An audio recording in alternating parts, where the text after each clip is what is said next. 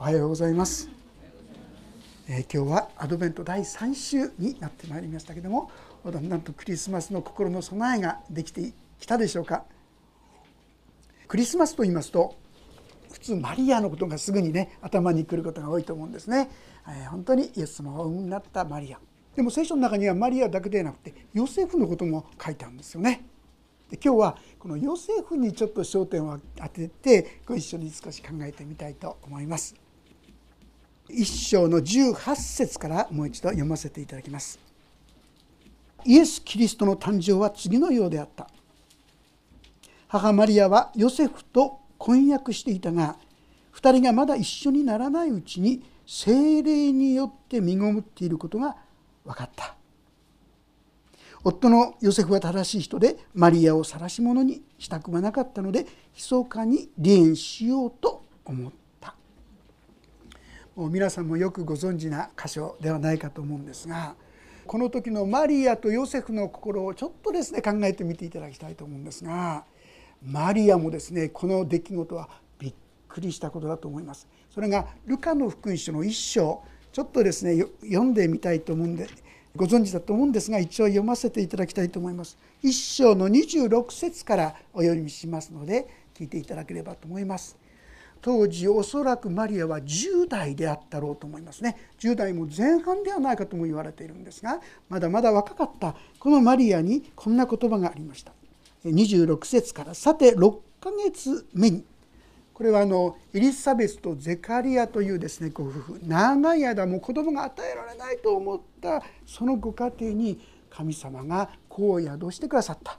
そして生まれたのがあのバプテスマのヨハネでありますけどもその子が宿って6ヶ月目に、まあ、特別なある出来事を通してそのことが与えられたんですが、えー、見つかいはガブリエルが神に使わされてガリラヤのナザレという町の一人の処女のところに来た。この処女はダビデの家系のヨセフという人の言い名付けで名をマリアと言った見つかりが入ってくるとマリアに言った「おめでとう恵まれた方。主があなたと共におられます」しかしマリアはこの言葉にひどく戸惑ってこれは一体何の挨拶かと考え込んだ。すると見つかりは彼女に言った「恐れることはありません」マリアあなたは神から恵みを受けたのです。見なさい。あなたは身ごもって男の子を産みます。その名をイエスとつけなさい。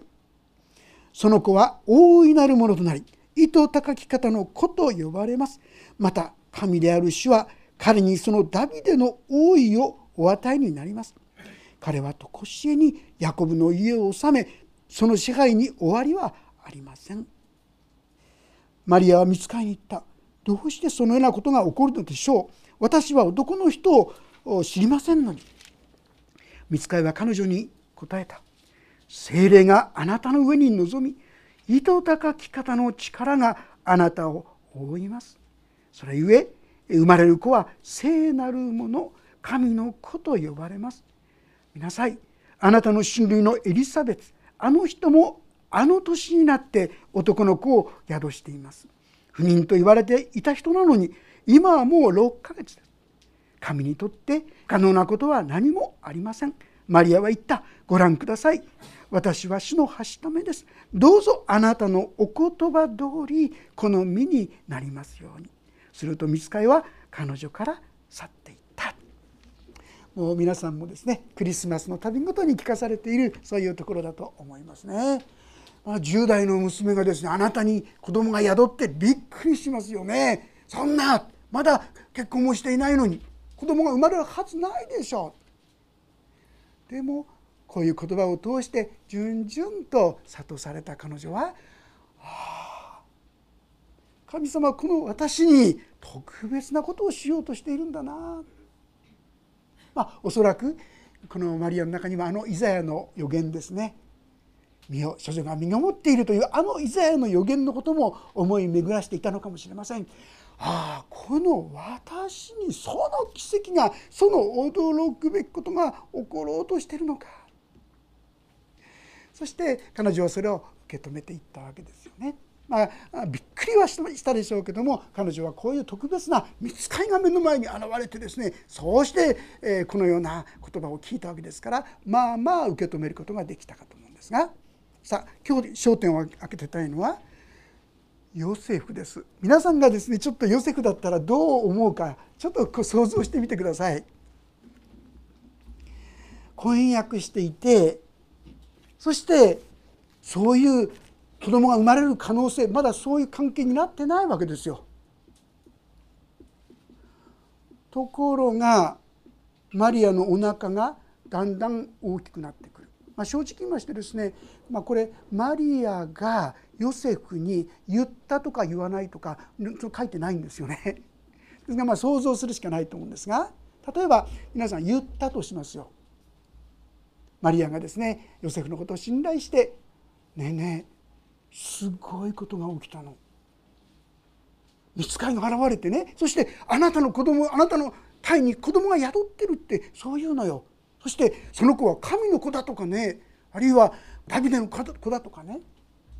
で名前はねイエスってつけなさい。そんなこと言うのよ。皆さんどうですか？皆さんがヨセフだったら。何こいつ言ってるって思いませんか何をとぼけかと言ってんだってね結婚もしてないのに子供ができるなありえないでしょうそして思い浮かぶのは何でしょうか？ヨセフとしては？マリアはこんなこう優しそうなね純粋な顔しててとんでもないことをしてたんだろう。でなかったら子供なんかできるはずがない。こんな見えすいた嘘を言ってるのか。でもマリアを見てるとねそしてそういう自分に対して何の後ろめたさもなくいるわけでしょ。あれ本当にそんなことが起きたんだろうか。いやいやそんなことはあるはずがない。ヨセフとしては本当はこのマリアの言葉を信じたかったんじゃないかなと思うんですよね。もう信じられないそんなことありえないという彼の強い思いは決して打ち消せなかったと思うんですね。どうするべきかどうするべきかユダヤの世界ではもし結婚婚約中の者がですね他の人の子供を宿すなんてことがあったらばこれは即刻死刑です石打ちの刑という刑によって彼らは殺されなければならないんですよ。それをある意味において断言と言いましょうかさせるのは誰かですこれヨセフですよ。私はそういうことをしてません。なのにこの女はこう宿したこの女は不倫不貧困な女です。もしヨセフが訴え出れば即刻マリアは死刑となったと思います。まあマリアはですねあの見つかりからの言葉を聞いた時にどうぞあなたのお言葉通り好みになりますようにと応答してますよね祈ってますよね。でもどこまでこのマリアがそのことを気づいていたか分かりませんけどもこれは大変な決断ですよ。だって結婚もしていない人に宿るそれは神様から来たんだ。誰がそんなこと皆さん信じますか？マリアはもしかしたら神様がそんなふうに言うんだったらしてくれんじゃないか分かるようにしてくれんじゃないかそんなこと思ったかもしれませんが。どうでしょう皆さん世の皆さん。皆さんがヨセフだったら信じられますか？いくら純粋に、ね、優しそうな顔で「いや神様がね」って言ってても「何言ってるの?」っていうそして一体この子は誰の子なんだ？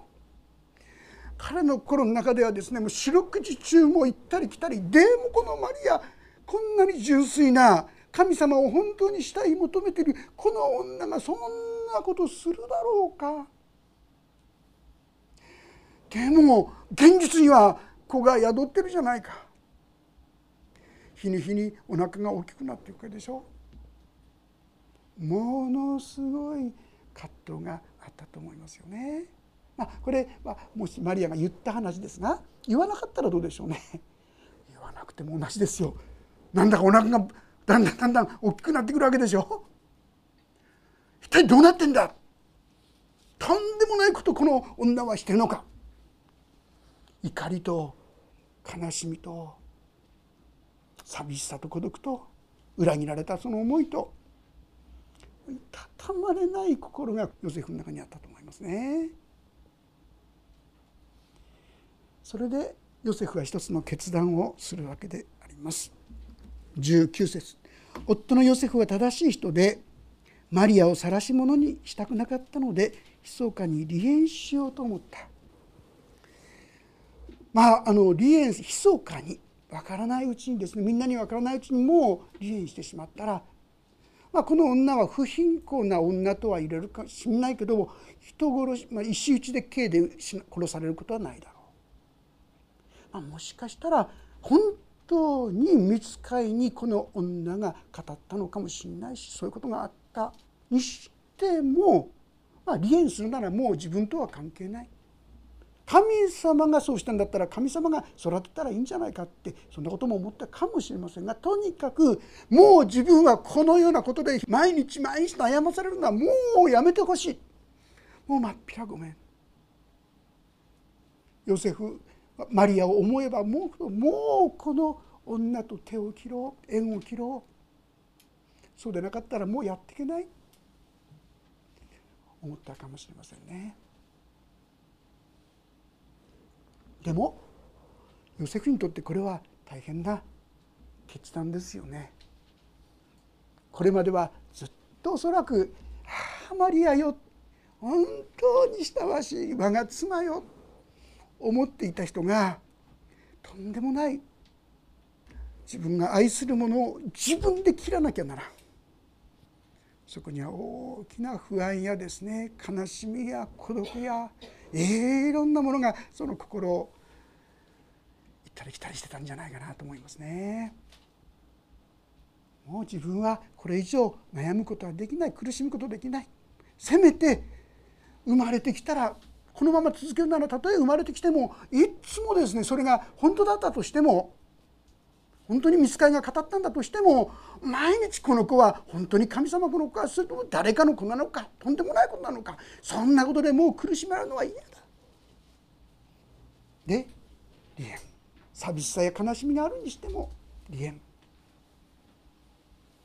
大きな心の葛藤や寂しさの中で彼はその決断をしたと思うその時であります。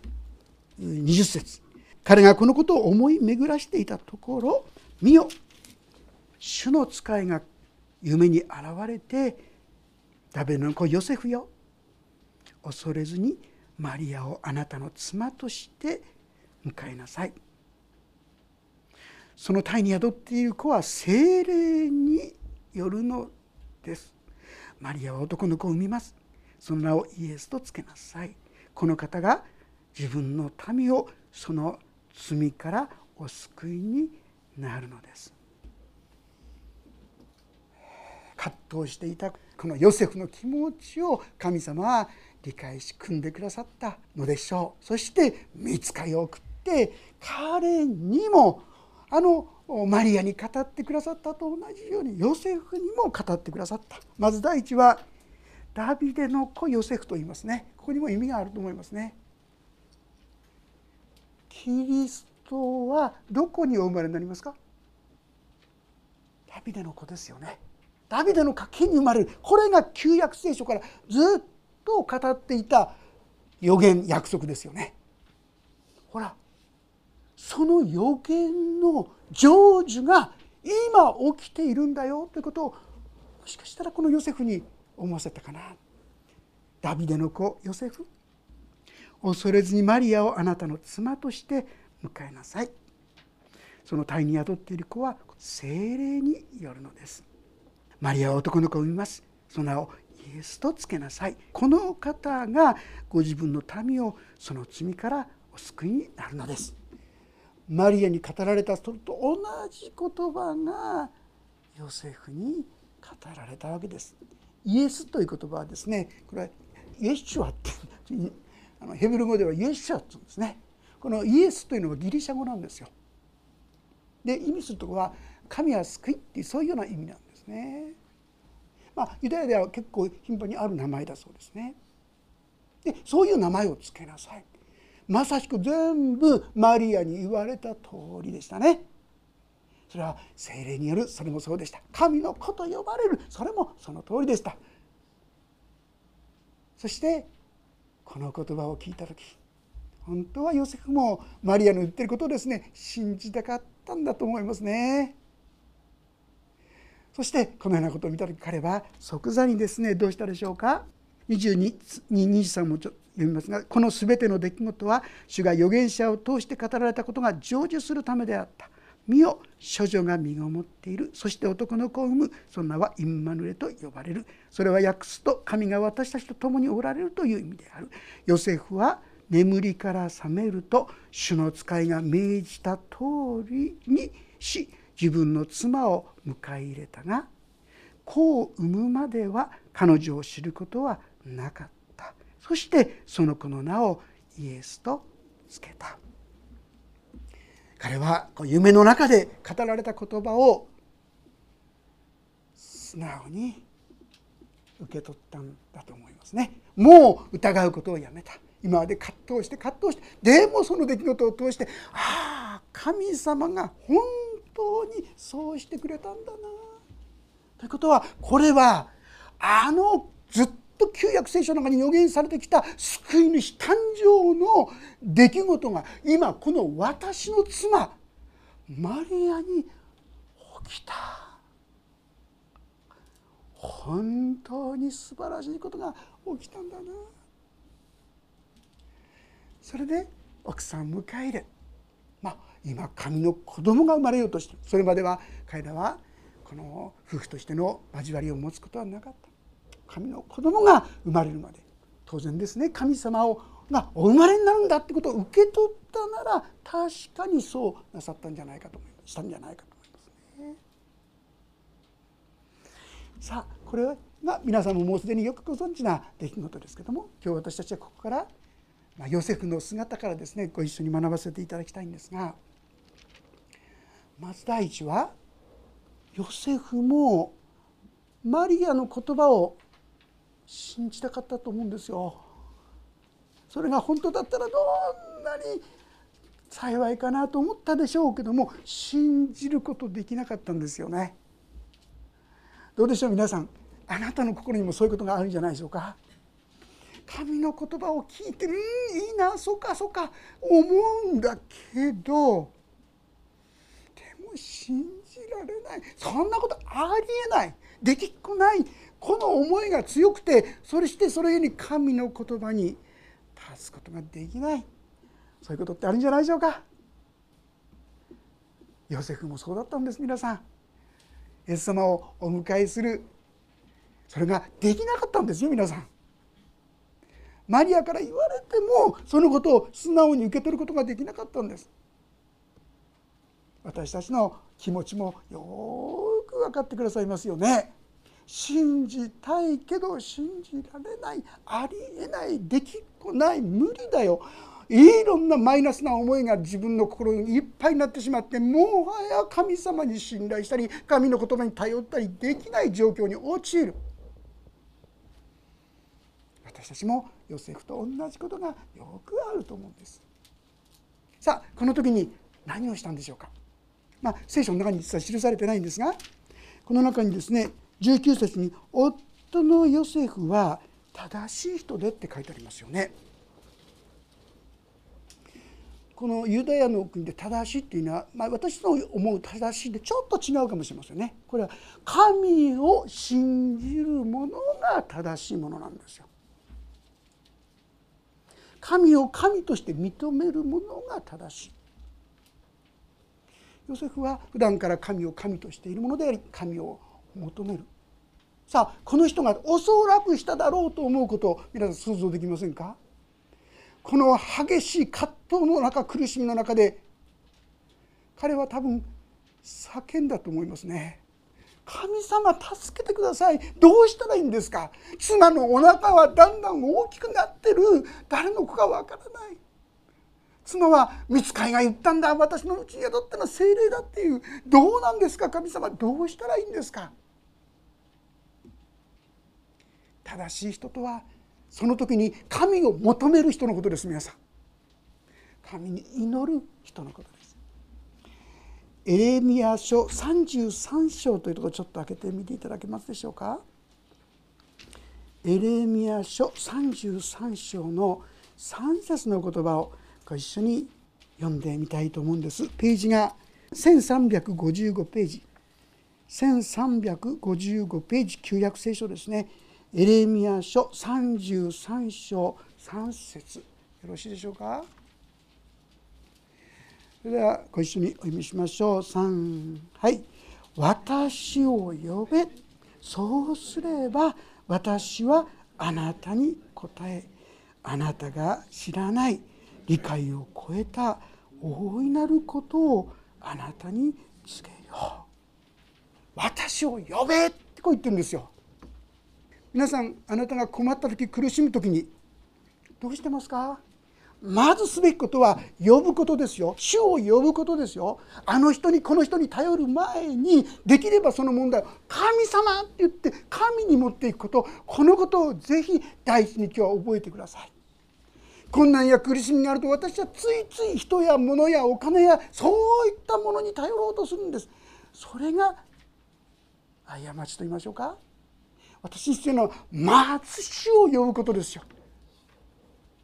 助けてください。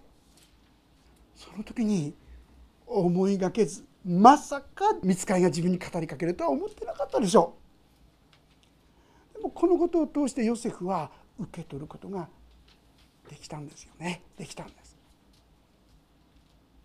聖書の中にはもっと祈れって言ってますよね求めをさらば与えられんこの言葉は求め続けなさいって意味なんですよね。私もっとですね苦しみの時に「しよう!」って言って呼ぶものとなっていきたいと思うんですね。そこに神の恵みの御業が始まる。ある人は人間の危機こそ神の好機って言った人なんですよね。どうして？人間の危機。もどうしようもないと私も叫ばざるをないですよ。神様助けてくださいってそうするとそこに神の技が現れるんですよ。そうなるまで私たち真剣に祈らないことが多いと思いませんか？まあまあこのぐらいに祈っていけばいいかなみたいなですね。お付き合い程度にお祈りする。本当に主よどうしても答えてください。切実な真実な祈りをですね私たちもまた共に進めていきたい。ヨセフは本当に迷ったと思いますよ。どうしたらいいんだろうか。こんなですね世重層に見えるこのマリアそんな悪いことしてるとはやっぱり思えない。でも現実にはお腹が大きくなってる。どうしたらいいんですか。この女を石打ちの刑にするのがいいんですか？できないですそれも。それが彼の離縁するという決断だった。神様はそのヨセフの葛藤を十分分かってそしてヨセフに分かる形で受け取れる形で答えてくださった。そう思うんですね。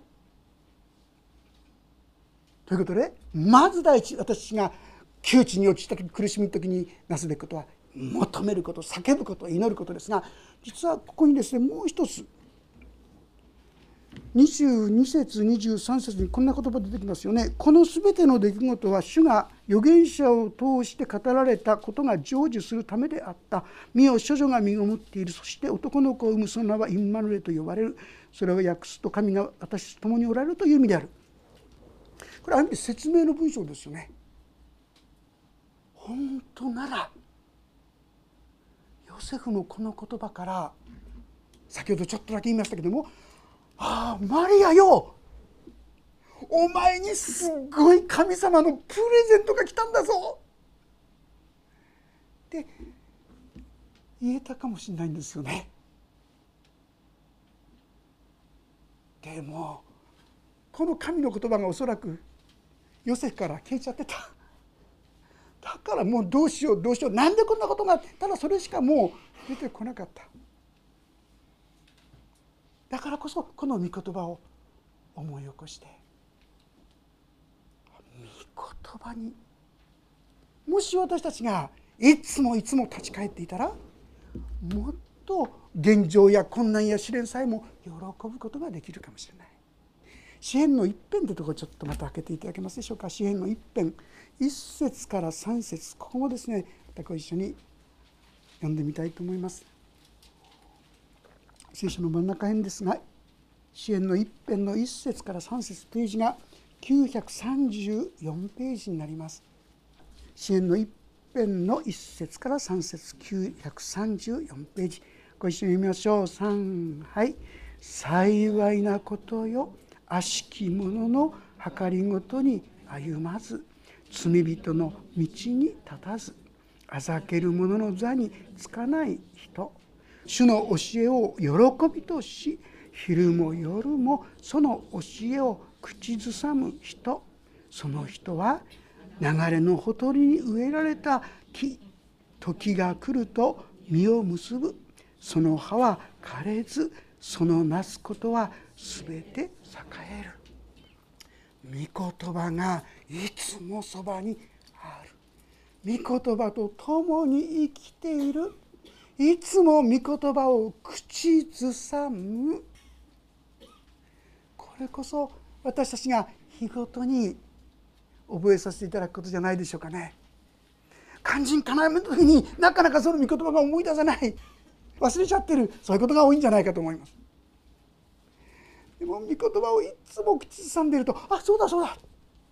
もし彼らがですねこの予言の言葉を読んだばっかりだったらどうでしょうね。ああマリアよ。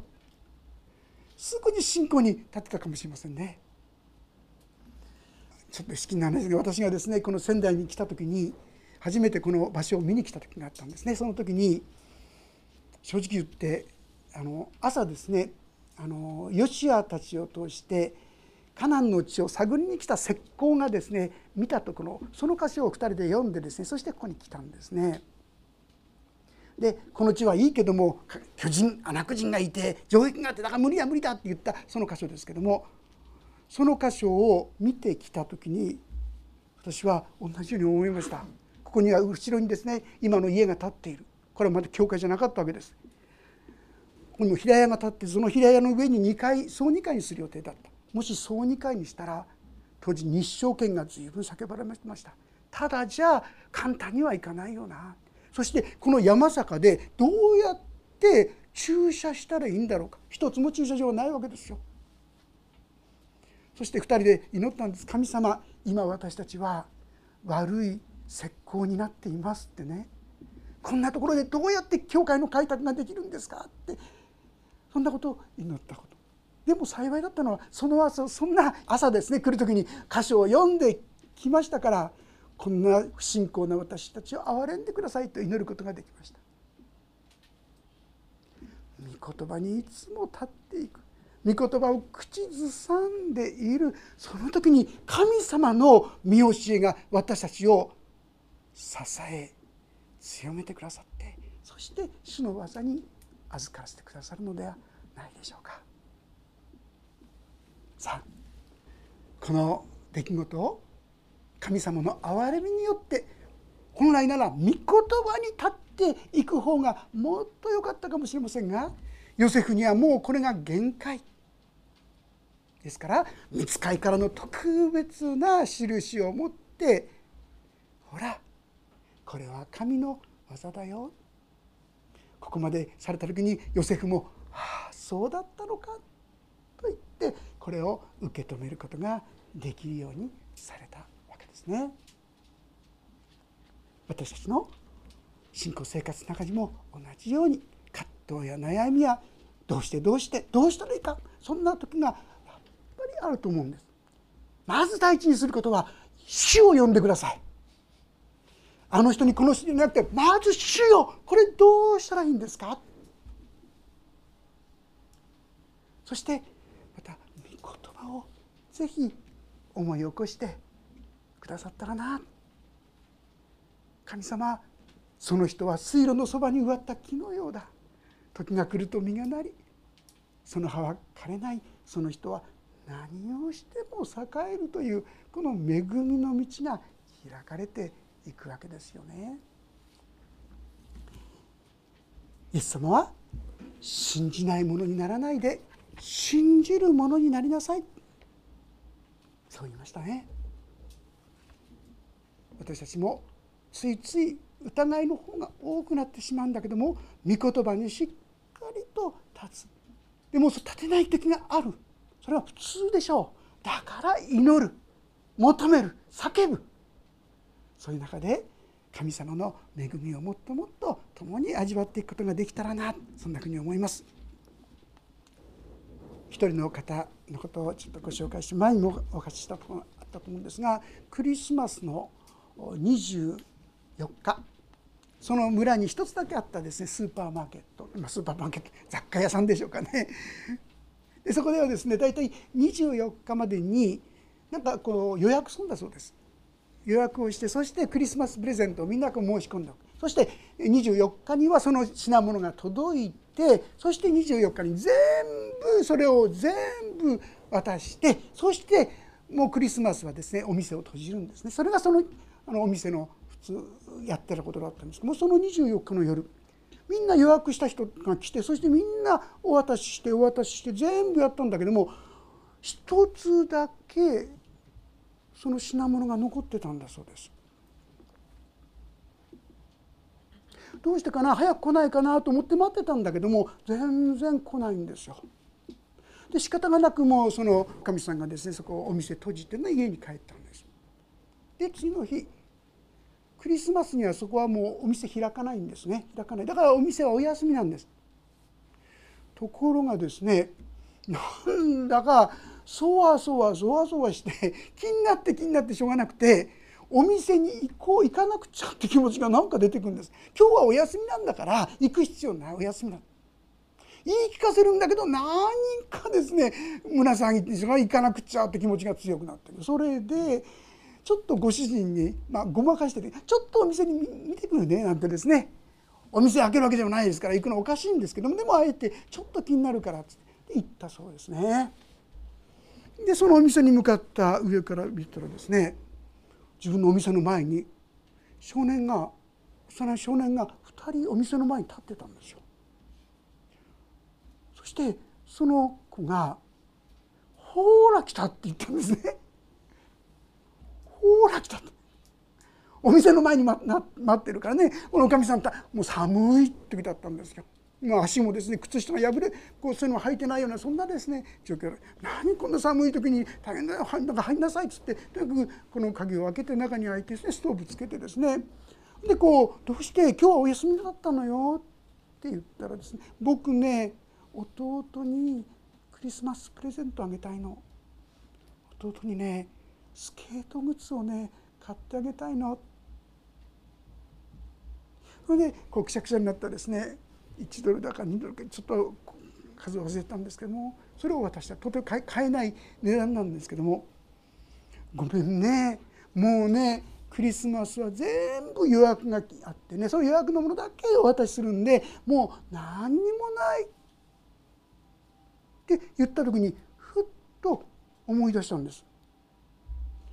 昨日の晩何時まで待ってても誰も来なかったあの包みは何かな見に行ってみたらなんとそれはスケート靴。それも大きさがありますけども履いてみるとぴったりだった。神様がこの子たちのためにここに置いててくれたんだな。このお金払うもういいのいいの。もっともっと素晴らしいプレゼントを神様からもらったからといってですねそのおかみさんは、えその子にスケート靴を持たせたそうですけども。ところでね一つ気になるのは「ほーら来た」って2人言ったでしょう。なんで「ほーら来た」って言ったの？だって僕おかみさんが来ること祈ったんだもん。あまりにも単純な信仰。こういう信仰いつか私忘れちゃってんじゃないでしょうかね。そうだ祈ったんだもん。そんな素直な純粋な信仰を子どもたちは持ってたんですね。これ実話です。ある本の中に載っている実話ですね。